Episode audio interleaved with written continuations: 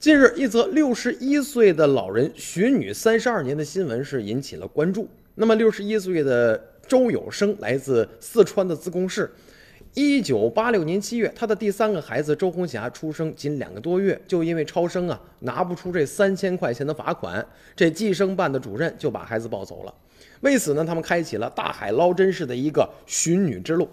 目前，这个周有生夫妇啊所属的这个呃呃贡井区已经是成立了寻亲小组，帮忙寻找当年被抱走的超生女孩。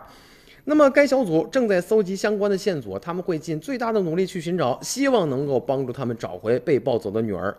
在这个事件当中，孩子这个失联确实属超生，但是即使按照当时的政策，把超生孩子带走随便送人也不合规。这个就是当时的副区长啊高发元承认说，政策并不允许这么做，但是当时计划生育抓得严，会有类似的一个违规的做法。说起来，这些都是历史遗留问题，但是人孩子抱走以后送人，这就有问题了，导致其骨肉分离三十多年，